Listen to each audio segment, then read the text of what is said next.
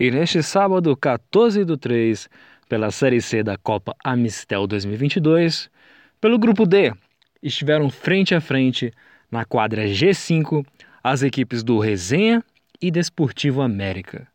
E no jogo, a equipe do Resenha começou tomando as ações.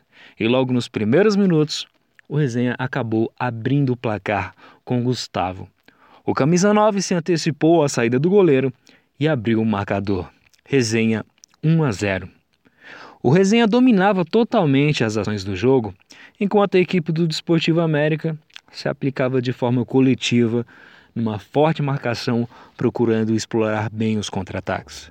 Mas o domínio de posse de bola do Resenha era evidente.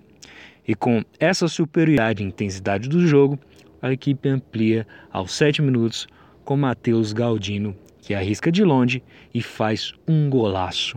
Resenha 2 a 0. Após o gol sofrido, o Desportivo América até se mostrou disposto a dar a resposta, com boas jogadas do camisa Bidoga camisa 10 Bidoga e do camisa 12 Farinha. Isso mesmo, farinha neles. Mas Matheus Galdino seguiu fazendo boas jogadas pelas pontas e deu um lindo passe para Cauê. Camisa 10, só escorar para o gol. 18 minutos de jogo, resenha 3 a 0. Quando tudo parecia encaminhado para uma goleada tranquila do resenha, Bidoga deu esperança para os torcedores do Desportivo América e diminuiu aos 22 minutos do primeiro tempo, 3 a 1. Logo na sequência, aos 24, ele mesmo sofre a falta, que Talba bate e põe fogo no jogo para que a equipe se recuperasse no segundo tempo. Fim do primeiro tempo, 3 a 2 para o Resenha. Na volta do segundo tempo, o jogo volta eletrizante, com chances criadas pelas duas equipes. Fica lá e cá.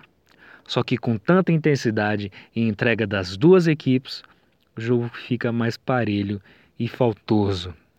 E na disputa de chances entre as duas equipes, quem acabou sendo mais eficaz e decisivo foram os jogadores de frente do resenha, que ampliaram mais duas vezes com Gustavo e Matheus Gaudindo, selando assim a vitória por 5 a 2 da equipe do resenha.